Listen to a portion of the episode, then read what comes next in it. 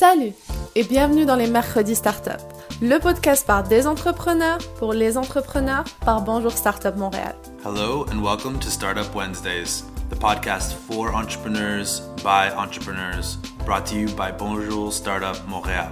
Moi, c'est Amira, cofondatrice et présidente de Bridger. I'm Kyle. I'm an entrepreneur who co-founded Bus.com. I'm now a startup mentor and coach and I'm the entrepreneur in residence for Bonjour Startup Montréal. Every first Wednesday of the month, we welcome entrepreneurs to talk about a subject that matters to them. Merci à Cisco qui commandite l'initiative des mercredis startup. We hope you will enjoy this episode. Bonne écoute. Bonjour à tous. Euh, donc, je m'appelle Amira Moutouchent. Euh, je vais être la co-host avec euh, notre cher Kyle ici présent pour les mercredis startup pour euh, l'année, euh, donc pour cette année, pour 2021. Euh, on va, je vais commencer par laisser Kyle un petit peu se présenter. On va un petit peu balancer entre le français et l'anglais, juste pour vous prévenir tous. on, va, on va se présenter, on va vous présenter un petit peu le concept des, des mercredis startup pour cette année. et ensuite, on pourra accueillir nos, nos, nos, nos, invités pour aujourd'hui, puis entamer notre discussion. Kyle. Awesome. Yeah. Um, thank you, everyone, for uh, being here. Really excited to kick things off. Um, I just want to apologize quickly in advance. In keeping with our theme of remote work, I have a very rowdy dog in the background. If there's noise, etc., that's that's the reason why. Um, so yeah, Amira and I are taking um, taking this over from from Patrick, um, who did such a great job with these last year. Um, and uh, my, my, background is I'm the founder of bus.com. I left um, last January, and since then I've been taking the time to uh, decompress um, and really kind of give back to the community however I, I, can. That's taken the form primarily of mentorship, um, coaching, um, working with uh, Bonjour Startup Montreal on a variety of things, including this as an entrepreneur in residence and uh, I just love the Montreal ecosystem, and I, I want to see it succeed. And, and, so I'm happy to be here and uh, be playing a small part in the conversation um, in this new format of Mercredi Les Startups. Nice. So, uh, ben, je me suis rendu compte que je ne me suis pas présentée aussi. Donc, Amira Boutouchent, moi, je suis la cofondatrice et la présidente de, de, de Bridger. Euh, et euh, on m'a demandé euh, gentiment de, de, prendre le relais pour les mercredis startup avec, avec Kyle. même chose, je pense que notre, notre écosystème et notre environnement euh, se développe euh, quand même euh, super bien. Patrick a fait un super travail sur les mercredis startup où j'avais aussi été invitée. Donc, je trouvais ça assez le fun de pouvoir continuer les, discussions cette année, rencontrer des gens, explorer différents sujets qui nous touchent, nous les entrepreneurs. Donc, Kyle et moi, on est tous les deux des entrepreneurs et l'idée, c'était vraiment de toucher des sujets qui, vous, qui vous intéressent, vous, qui intéressent notre écosystème entrepreneurial ici à Montréal, au Québec, euh, mais aussi vous allez voir à, à l'international et d'essayer de consolider les différents avis pour qu'on puisse euh, faire grandir notre écosystème tous ensemble. Euh, donc, pour parler un petit peu rapidement, j'ai commencé à présenter comment Kyle et moi, on va un petit peu gérer euh, les mercredis startup cette année, puis je laisserai qu'elle continuer. Donc, ça sera vraiment un format une fois par mois. Donc, ça sera tous les premiers mercredis euh, de chaque mois. Euh, les, les, les, mercredis startup, du moins pour les premiers, on doit remercier vraiment chaleureusement Cisco, qui est un de nos commanditaires, nos partenaires pour, cette, pour, cette, pour, cette, pour cette édition. Euh, il faut aussi savoir qu'une petite chose nouvelle, c'est que euh, les mercredis startups seront aussi disponibles en podcast. Donc, euh, nos conversations, vous allez pouvoir les, écouter à tout moment après, après la, parution en fait, du, du live. et après, de quoi on va parler? Ah, ça, c'est Kyle qui nous le dira. Awesome. Yeah. Uh, thank you, Mira. Um, yeah. So, uh, you know, first of all, I want to thank Bonjour Startup Montreal for giving us this platform to have very thoughtful uh, conversations uh, with the community um, and feature, we're be featuring all kinds of uh, really amazing people. And, and um, that's possible with the support of Cisco as well. So thank you to Cisco and Bonjour Startup Montreal for, for giving us this platform. Um, as Amir mentioned, we're changing the, the structure a little bit uh, from last year. So rather than uh, having, uh, um, you know, the, the, inaugural year of this kind of had uh, entrepreneurs featured and it was uh, really, really great. Um, Amir and I are putting our own twist on it where we're going to be bringing in um, speakers and subject matter experts uh, to talk about specific themes that might be, you know, relevant or top of mind to the, to the ecosystem. Um, and we're going to be doing these once a month moving forward. So we're really excited to be a part of this conversation. And um, today uh, we're going to be discussing remote work, and we have two uh, really amazing guests on. Um, Ashley Werhun from from Mentorly, CEO of Mentorly, and Nogol Madani, uh, CEO of Glee Factor, uh, who are um, both uh, going to be here to share some of their uh, their experiences dealing with remote work and and the pandemic. Um, but uh, before we get to that, um, uh, Amira, I wanted to, to ask you um, to share some of your uh, tips, tricks, observations. Uh, you know, how have you how have you dealt uh, with working from home uh, in in this pandemic world over the la- last year? Well, I, I, I, guess like everyone else. So for us, um. I'm, I'm gonna do half in French, half in English, so we can have um, a bit of balance. Um, but like for us with Bridger, where we, we were used to remote work, uh, we have part of our team that are in other countries. So we're we're 12 in one to in four or five countries um, today. So we kind of were used to it a bit, but uh, it's still was challenging at some moments. We we created some ways to just create random talks because at some point we were all talking just in meetings, just for work, and everyone was a bit tired.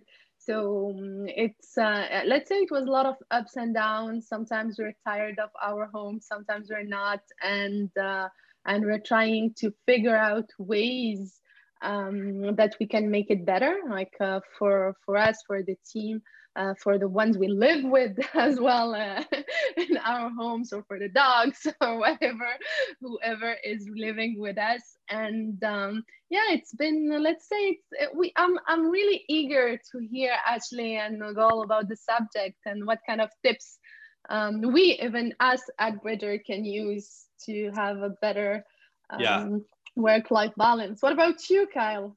I'm How good. was having the dog all the time around? yeah, well, I guess that's my that's definitely my greatest hack.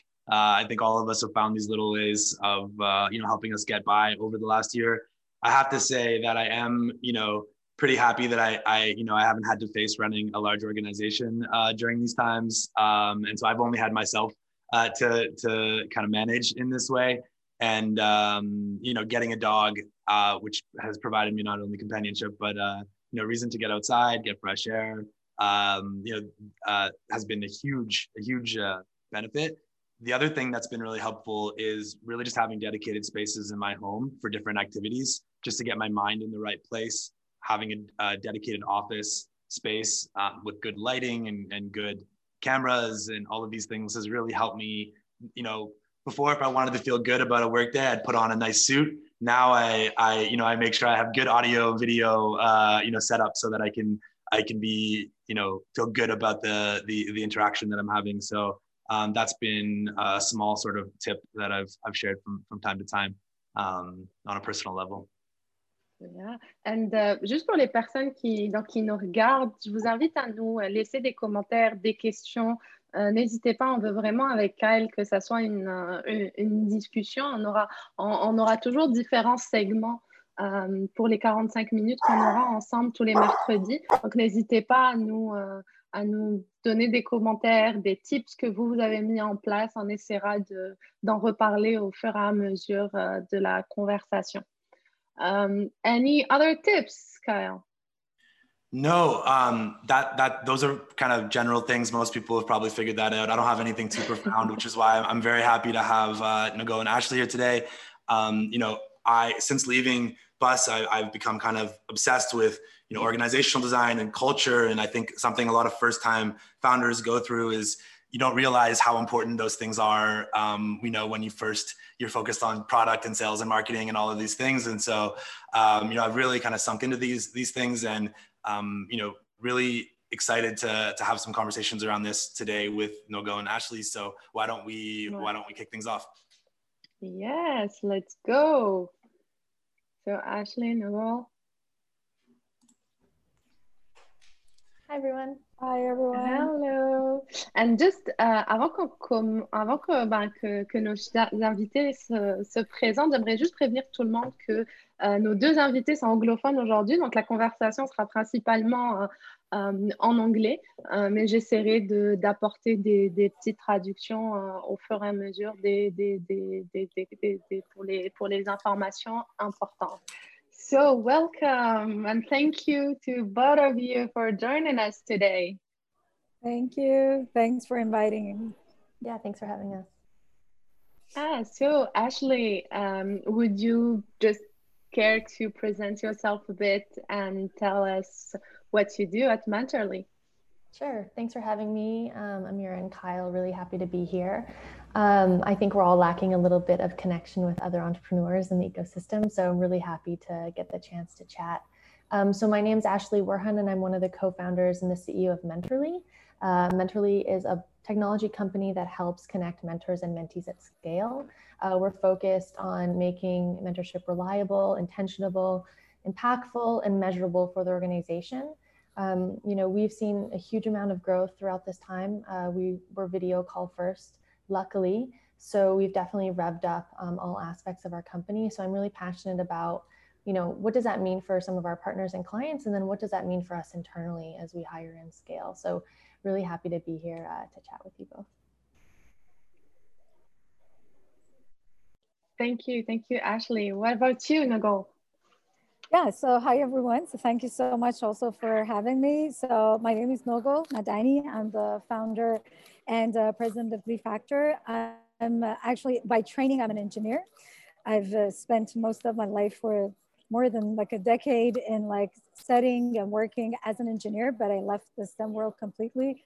And I founded Factor, a work culture management firm to basically um, help leaders engage and retain their employees. So we've developed a methodology that's called Connect, Play, Grow, uh, that it's based on a research around psychological safety. So we use that to develop interactive workshops, online products, membership package to help build inclusive, high performing, engaged team dynamics. So that's what we do on a daily basis. Amazing. Well, thank you so much for uh, each taking the time to, to be here. Um, yeah, really, really grateful and for, for sharing some of your, uh, you know, experience and, uh, and, and uh, specialty. So um, maybe kick things off. Um, uh, Ashley, can you tell us a little bit about how, um, you know, how, tell us a little bit about Mentorly pre and post uh, pandemic. What are, how is, how is the company? So Mentorly, you know, if I'm, if I'm correct, is a, a, a mentorship platform uh, you know, where the mentorship is done and the matching is done virtually, right? Um, so I think that um, you know we've seen these companies uh, kind of experience all kinds of interesting trends in the in the in the the face of the pandemic. Can you tell us a little bit about um, you know how COVID and the, the new work reality has has impacted um, Mentorly and, and um, some of the issues that that maybe uh, are, are shared by would be likely to be shared by other um, other entrepreneurs sure yeah so i mean we all remember that day i think when we were in office and uh, people started to work from home and then all of a sudden they said like please go home and and i remember thinking okay i'll leave my charger here and a few things and then a few days later it was really clear that this was going to last you know months and here we are a year later so I, it's something that I don't think we expected. Um, but since that time in that office on that day, we were four people. We just hired two people, so newly four. And today we're 10. Um, and so throughout that time, we've, we've hired um, from a distance, which is a new experience to onboard, interview, and hire people um, into an organization. And then, you know, the most dramatic thing that happened is, of course, you know, mentorship from a distance was always beneficial and super valuable. Um, but you know, if you had a workplace where everyone was in the same office or the networks had in-person events, that was kind of an added bonus. And where that's changed to position us is to really be um, the leader in digital communication within mentorship. So prior to the pandemic, it was a great value add to have Mentorly because you could connect people across the country, different um, states and provinces. But now it's kind of the, the go to way to build those types of programs. Um, but navigating into selling into a pandemic is, is quite complicated. Um, I think at first, um, generally in the market, people froze budgets um, and just thought, what are we going to do? How, how many people are we going to lose? What is our revenue going to look like? We don't even have the capacity to make these decisions. Um, and then slowly, in about two quarters in, it was becoming really clear that now they're planning for 2021. Okay, this is our reality. We understand, you know, where our revenue is. We're not going to fire or hire anymore, but now we can plan to support our people. So it went from kind of um, survival mode into planning mode, and Mentorly's growth has increased dramatically within that planning for the future. Um, so those are some of the ways that I think um, most markets have responded, regardless of industry. It was just kind of like a big earthquake, and people froze everything. On the upside, a lot of those budgets are freed up, right? Like if you had budgets for company travel, for events, for learning and development at conferences, now that's money that's available to use in different ways, and that's what we, where we saw our opportunity to, to maybe insert ourselves into those organizations. Um, and so, you know, what that translated to at Mentorly was there was a lot of communication when the pandemic happened um, and not a lot of like closing. And that was a little bit frustrating for the team. And then we saw a giant wave of, of you know, projects and, and new users. And so now we're operating at the highest velocity we ever have, shipping quickly, onboarding quickly. Um, and so it's felt very different within the last 12 months. That's that's amazing. Um, and uh, I think uh, for the audience's benefit, I, I, believe also you're, you're featured. Uh, some of your growth was featured in Forbes recently, um, and so congratulations on that. It's amazing to see how you know t- how much timing, uh, and especially as you mentioned, unexpected timing can really propel um, people forward very quickly. So congratulations on on all the progress. Um, Thanks. Thanks, Kyle. Yeah, it was a real honor to share that story. I think people are looking at which areas are thriving now um, in this like new environment.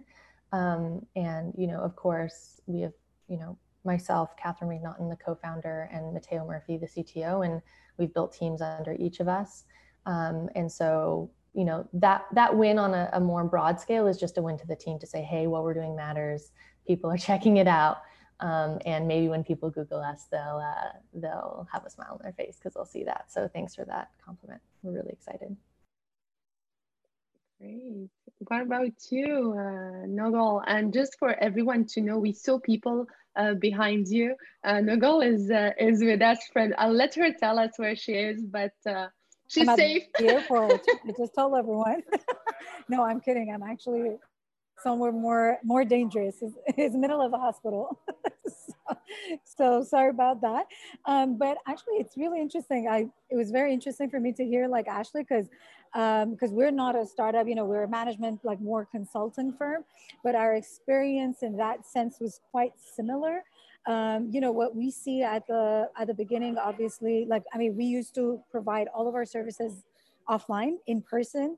So basically in a couple of weeks, uh, we lost many contracts because we couldn't offer. Uh, but at the same time, it was a great opportunity for us uh, to pivot right away. Um, so I built actually a team of collectives to support me. We decided to go online and offer everything online, exactly as Ashley said. At the beginning, it was quite challenging because when it comes to work culture in general, these are the topics that the budgets are the lowest within the organizations, unfortunately. And definitely during the pandemic, that was the first thing that everyone said, no, we don't have any budget for that. But it was quite challenging for them because it was somehow the first time that they saw the value of culture, of good culture, of human connection, of effective communication methods. But at the same time, they really didn't have the means actually to support projects like this. So again, uh, as uh, Ashley brought it up, so many communications and so many like, you know, not closing deals.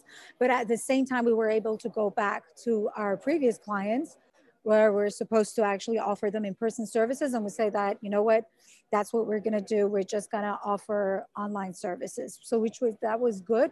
Um, on the other side, you know, because we're working on work culture, we did a huge like interview, series of interviews with our clients and our network and we somehow heard about their challenges along the way, which I don't know if I have time to just maybe pinpoint a couple of them. Is that good?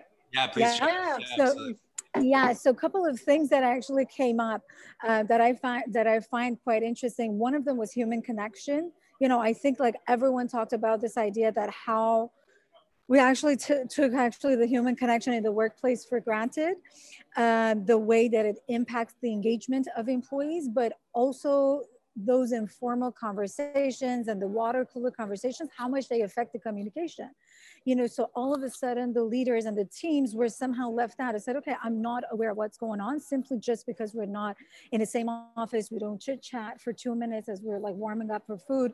And this is a huge challenge because we need to design all these conversations. Um, so this was, I think, something that it was quite challenging, but on the upside, what we heard a lot from our clients, because we mostly work also with corporations, was that that professional, you know, attire that we all like wear when we go to the workplace. That one was a bit off. We're in the middle of the chaos of our lives, dealing with so many things. And I think uh, everyone enjoyed it, even the leaders that they were quite uptight themselves. They said, you know what, I like it. And I support this uh, human, bringing a bit of more human elements into our culture and into our team dynamics. And I think that was something that had a positive impact. Yeah, I, actually, I, I am sure what Nogol is telling us is uh, is something that brings some uh, some uh, some good image and ideas to you. How how you guys did you manage it? Like what, especially that you said that you hired. I, I know the experience. We did the same. There's people in my team today that never met personally. Uh, so how was the experience for you? What were the ups? What were the, the down? And what's the tips maybe that you can give to other entrepreneurs that are like us today and are living this situation? Yeah, thanks, Nogol. That was really helpful. I think it's so interesting about like this water cooler thing. It's written off as so passe and like, oh, that's just something that happens. But there's so much that we learn from having people in space. So like if a team member got off a call and they like slumped and went like, I would immediately say like, hey, how'd that go? Right? Like, like let's debrief. But those types of communications aren't, oh, I'm going to ping you and tell you I had a diff- different call or a different like customer service experience. You can't innately know what someone's going through unless they're offering it. And so like what we have to do, and Nogol was a guest, we do monthly um, info sessions with incredible people throughout our uh, community. One we did with Dr. Jillian Leichman um, and the science of giving back and how to keep yourself kind of at a, at, as an optimal worker during this time. And then Nogol talked on psychological safety. And I think if you don't have psychological safety, it becomes even clearer when you're remote because people either stop reaching out or they just don't engage at all. And then you don't know if they're suffering or if they're doing exceptionally well. You just have a barrier between you know those sides. So obviously at mentorly since we're focused on giving back uh, we have to model that within our own organization. And so whether that's um, having you know a volunteering or a mentoring stipend for all our employees um, that's clear. Um, but none of that's taken advantage of if you don't model it as an entrepreneur yourself. So you know taking a mental health walk and telling your team i'm going for a walk. I need to clear my head. Taking a mentorship session tell, telling them what you learned in that session um, is, is giving permission for them to do the same. Um, because of the expedited work pace, I find it that people, it's hard to take those times to yourself. I don't know if you've experienced this, but like, I know team members not having lunch and not getting up. Um, you know, moving to remote has actually like rapidly accelerated how we work as a team. So it's even more important to take those times. Um, when we hired someone, she'd come from a really successful startup and she just said, Hey, let's have a virtual coffee to the new people that come. And it's not something we did or named, but she did. And we said, That's great. Let's, you know, so every new employee, regardless of where they are in the organization, um, we put it on each other to welcome them for a virtual coffee to hang out, just to get to know who they are. Um, I think in a startup experience, you can just arrive and then get coding and you don't know each other. And then we find out later, like, oh, you have two children or you're a drummer. And that would you know help us provide so much context around how we should communicate and best interact with you. Um, so making that time to connect as individuals is important um, i think. And we've done that in a few ways. We're still finding our way. We haven't found like one you know silver bullet to do it but it's really taking the time and space. And i think in a startup you always think like kyle said growth dev marketing is more important but sometimes having like a lunch is is the most important thing you can do because it will prevent things like burnout um, and miscommunication so it has to be quite proactive um, but our experience hiring remotely has been really positive um, we can find talent from other places in the world or in Canada. Um, the more we hire remote, though, the more clear what our digital practices are. If we had our full team early in the pandemic and one person in Nova Scotia, we would worry like, oh, let's go for an outdoor spaced walk, but that person is left out, right? So now that we have more people distributed, we have to design those experiences that everyone's involved. That's uh, that's so cool. Thank you, Ashley. What I'm hearing um, as a kind of undercurrent here is that um, the pandemic has sort of uh, nudged us towards kind of needing to be more uh, explicitly intentional about some of these things, uh, which is a really interesting concept as it relates to, to culture. Um, you know, Nicole, can you, uh, you know, from your experience and the work you're doing at Glee Factory, can you talk uh, a little bit about this idea of intentionality and, and um, you know, how to kind of, um, you know, with purpose uh, build build your culture and and um, you know some of the the things that you're seeing in in you know remote teams that we need to do to address that. Uh, you're you're muted uh, no sorry. Yeah yeah okay. So too excited. So basically everything that ashley said was 100% correct. I think that you know, like there are two things that I see, and I even see it within our teams that just simply knowing that we have to do the work, it's not the same thing as practicing it. You really have to put the effort to build a culture. You really have to put the effort to build those human interactions because if not, uh, people will not feel included, they will not engage, and they will not perform. So, um, so basically, a couple of things that you know we've seen, and obviously, COVID was just somehow combined with Black Lives Matter like we heard a lot from our clients and especially the employees that we just got on a chat or we just got on a call and it's all work work work. So they're not being checked checked on you know like so simple checking in with people.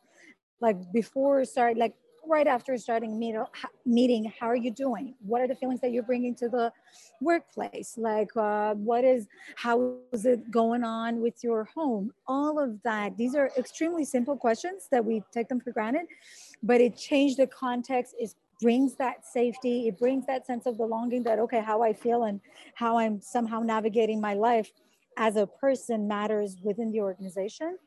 The other things that we've seen obviously you know so many people got on this um, super uh, happy uh, like uh, Sanka said, getting together, like playing all the time. And it was interesting because what I've seen at the beginning of the pandemic, everyone said, yeah, no, this is what we're doing.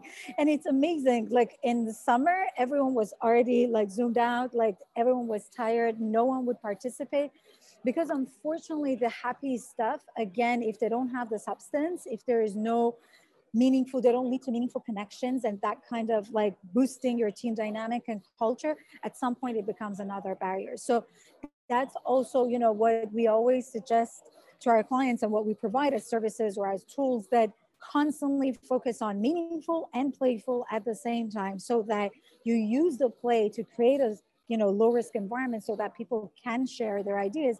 But at the end of the day there should be a learning and that learning might be just a personal connection as you said like you know we have an interactive workshop around curiosity where simply people talk about their personal stuff and it's quite it's really shocking for us to see that people have been working together for 10 years and they still don't know each other. they don't know that this person has a hobby of like taekwondo or I don't know, doing yoga because we simply don't talk. And and the fact that you know you don't know that personal aspects of people, it really doesn't help in the way that you communicate, that you do the work together, and that you perform collectively as a team. So I think now that it's we are remote, you have to design these. Uh, you know conversations even more and obviously you know like companies like us and experts like us we just generate like tools and services to support along the way but it has to be really like intentional and you have to put the effort Super, super interesting. I have one quick follow up question to that. Sorry. Um, the is this you know when you talk about designing these you know experiences to get to know each other better are you referring to um, like icebreakers and these types of social events. Or you know i've seen some organizations also do things like you know use personality assessments or other things that you can use to kind of quantify the soft skills or the you know the the non-resume type uh, things in order to facilitate kind of a, a thought a more thoughtful conversation around the you know around the person um, that you're working with. Um, would both of those be examples of things that you could do? Or, or are you thinking you know can, can you give an example of uh, some of the things you've seen work work well? Yeah. Yeah, I mean, like obviously, you know, like the personality test and all that. They're interesting stuff. You can do it at the beginning, as much as, as long as you know how to make it inclusive. Because you know, unfortunately, there are some like these tests that they're like red and like uh, green and blue and then people just walk in the office and say oh you're the blue person you're the blue person. So it doesn't become another stereo like a way of stereotyping characters as long as you can actually take the you know take the good use out of like these like tests i think they're amazing but i think what we want to see it's more in inter interaction human interaction between people. So, you know, you actually design conversation in a, it could be in a setup as a one-on-one meeting. It could be uh, in your meetings, work meetings, spending five minutes at the beginning and five minutes at the end to do the proper check-in. It could be like the social initiatives. But the idea is that, you know, have a framework so that a certain steps happen in terms of building more connection. So we actually offer like a couple of like free tools that people can are more than welcome to check out on our uh, website so that we actually offer frameworks so that you know what if you have 45 minutes this is the best that you can use it in order to build that connection and definitely like people are more than welcome to check them out. Ashley what can you tell us you how how did you design that? How how did you materialize this intention? Um, did you put metrics? Because as we say it like if we don't measure something we tend to forget about it and not have the good intention um, to realize it so how was your example concretely with um, with your team but also you as you said you you help people have mentorship so even this the value added that you bring to people um, needs to be intentional so did you see or is it in your product stuff that can help them measure all this impact and make it more concrete? Yeah, that's a great question. Thanks, Amira. Um, one of the things we've seen in our um, mentors, mentees, and clients as a whole is mentorship happens kind of in an abstract way of just, oh, this might happen if you're lucky and you should seek it out. And you, as a mentee, that's on you to do that and find your opportunity to get a mentor. Um, and when there are programs made, a lot of the times they would match each other based on the information they had, and then there's no check in and follow through. And unfortunately, where that puts people is um, at the end of six months or the end of the year, um, half of those people will come back and say, Hey, I actually never met with someone, or I had an experience and it was a two out of 10. And then you have a few people saying, I had an experience, it was 10 out of 10 and that's too late, right? And so Mentorly's goal is to provide data um, so that they can iterate as they go. And so on Mentorly, like Kyle uh, mentioned, hard and soft skills, we use matching algorithms to take in that data from both sides and make um, either one-on-one matches, recommendations, or groups of people that will likely thrive together. Um, the organization always has like the veto of that. They can change because they have historical knowledge of what their people need. Um, but to do that at scale is just impossible. Um, when we're talking to a lot of um, potential clients or current clients, we ask, you know, where does your program live? Right? Like that design factor of Nogol was speaking. And they say it lives nowhere. Like we chat about it on Slack, we say, try to connect on Zoom, and then we're not sure and we hope it happens. Um, and that's just not um, acceptable anymore, right? Like set 87% of millennials expect mentorship when they show up at the workplace. And so unless there's something to engage with them and have them track their progress, um, they're not going to be interested. So on Mentorly, um, they have live dashboards where they can see the number of sessions had per person, um, the engagement rates of mentees, number of messages sent, um, repeat sessions. So you get a sense of are people meeting with the same mentor? Are they meeting with different people? Because that will signal different things to you. If people are kind of jumping around, it means that um, this is really popular in, in millennial and Gen Z is they don't need a mentor for life. They need a mentor in every area, right? Maybe they're talking to someone about how they're going to progress through the organization. And then maybe they're talking about someone else about burnout. And that's all really information that you need to have. Um, but no one likes surveys and they don't want to get slapped with a big survey after 12 months. And the likelihood of them remembering their experience is pretty low. So that's how we kind of, you know, have mentorship occur on Mentorly. Um, you know, we have both a marketplace and a SaaS product. And so our goal is just that everyone that is looking for a mentor deserves one. Um, and one of those you know issues that are is really brought to light this year of course is is you know racial equity and equality in terms of access. Um, and we do have to recognize that people that get mentored or funded in all of these areas it's done by pattern matching if it's not intentional. So it's going to default to not be inclusive unless you actively make it inclusive. It is black history month as well so i want to bring that up is that generally what we see in studies is that people of a diverse background get less mentorship, right? And so that's another driving force in 2020 that has brought um, mentorship to the table. Um, and so, you know, in our own organization, um, when big events happen in the world, we make sure to name them, right? Like we have team members in the US on the 6th, we said, hey, this is an extraordinary period of time. Even if we didn't know what to say, we said, we're here to listen, grab us on the side, um, you know, like naming that when you're starting off the day is really important. And it feels like this last year, there's been one of those events about every month. So. Yeah.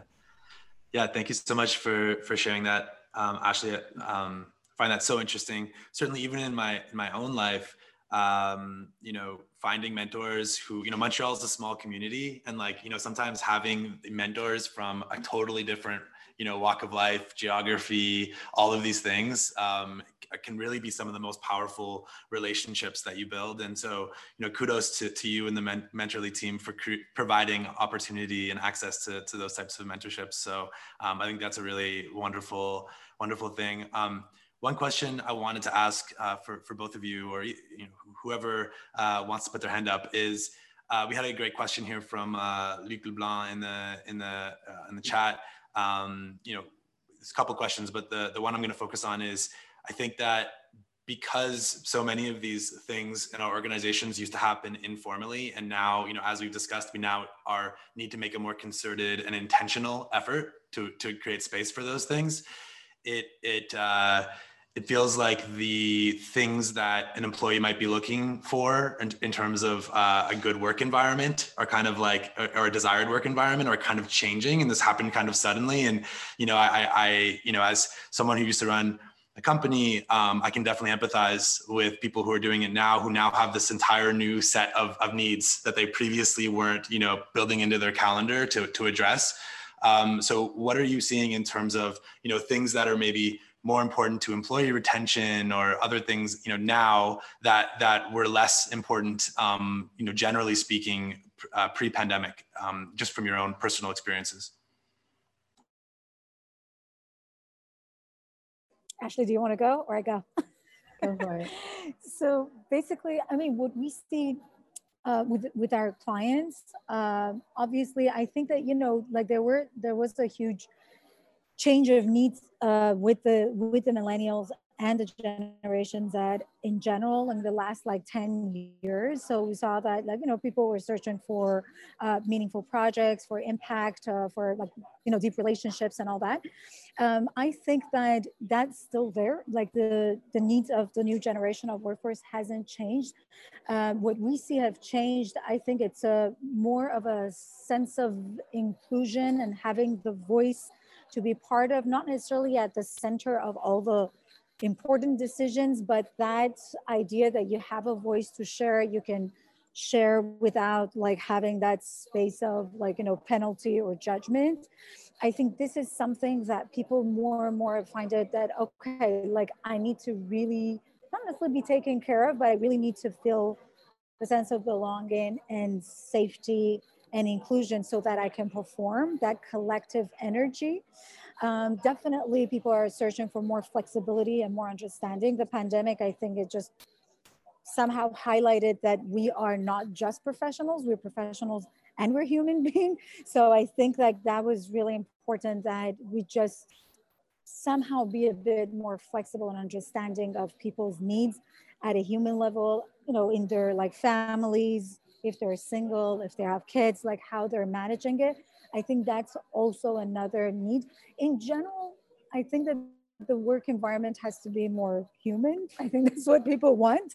And I think that's what maybe the pandemic pushed a bit that, you know what, this is, we cannot just sit in front of me and say, you know, push it because we're growing and we have to do this.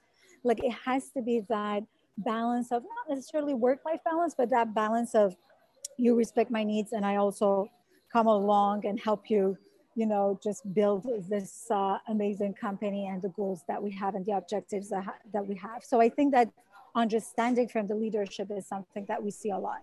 Mm-hmm. It's wow. interesting that you say they. Oh, go ahead. Sorry. No, sorry. We we've only got a, a, minute left, so I think we've got to we've got to wrap up. I apologize. Thank you both so much. I think that that was a great place to wrap up. Um, you know, the pandemic has uh, you know encouraged all of us to build more mature uh, thoughtful human cultures. And um, thank you both so much for taking the time to to uh, share uh, some of these things. Um, Amira, I'll, I'll uh, pass to you for the statements. Yeah, I think we, we, we, we still have two minutes before we close. So pretty quickly, uh, one thing also that came up in uh, in the comment is also the screen fatigue. Whatever we're doing, we're doing it behind a screen. So as a last word, I would love to hear like what are your tips maybe books maybe uh, stuff that can help all of us um, to go through that to go this as this uh, as we call it the covid fatigue but also the screen fatigue that we're living all. So um, if there is any tips any advice on a book or anything else um, that um, can help us please share it. Sure yeah. I mean one of my favorite books on this is how we're working isn't working um, and it talks a little bit about the energy project, which kind of has four quadrants of how you work and it's really about knowing which quadrant are you in right? Like if you're in reflective restorative mode let yourself be fully there and don't put pressure on yourself to be performative and high achieving. And if you're in performative and high achieving you have to model your work to be that way. But as long as we identify which quadrant quadrant we're in we can feel satisfied and you can do that for your team well. Like if they're in a deep work mode then you're not expecting them to be hyper reactive on slack. Maybe their slack is off um, that's something I studied as an athlete, and I think in business it's even more pertinent.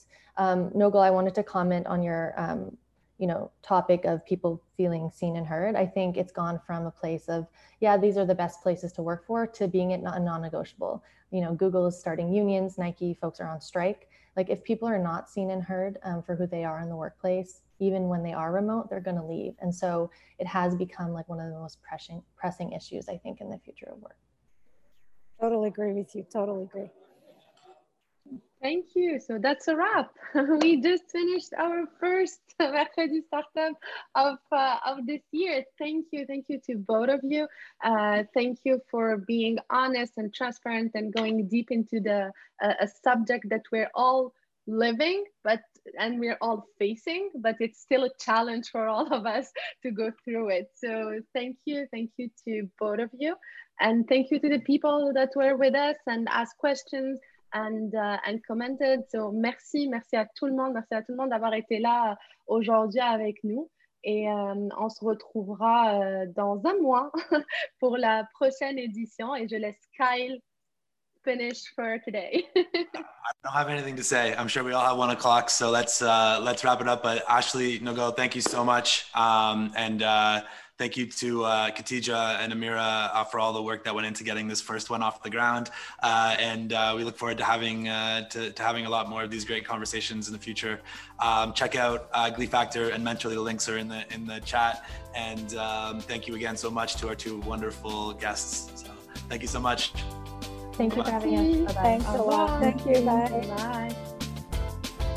Merci à tous de nous avoir suivis. Pour ne rien rater des prochains épisodes ou pour en savoir plus sur l'initiative des mercredis startup, vous pouvez aller sur notre site web www.bonjourstartupmtl.ca ou encore vous pouvez nous suivre sur nos réseaux sociaux et ou vous inscrire à notre infolettre. Si le podcast vous a plu, vous pouvez nous soutenir en nous mettant un 5 étoiles sur Apple Podcast. Et bien sûr, n'oubliez pas de nous dire en commentaire quel sujet vous aimeriez qu'on aborde.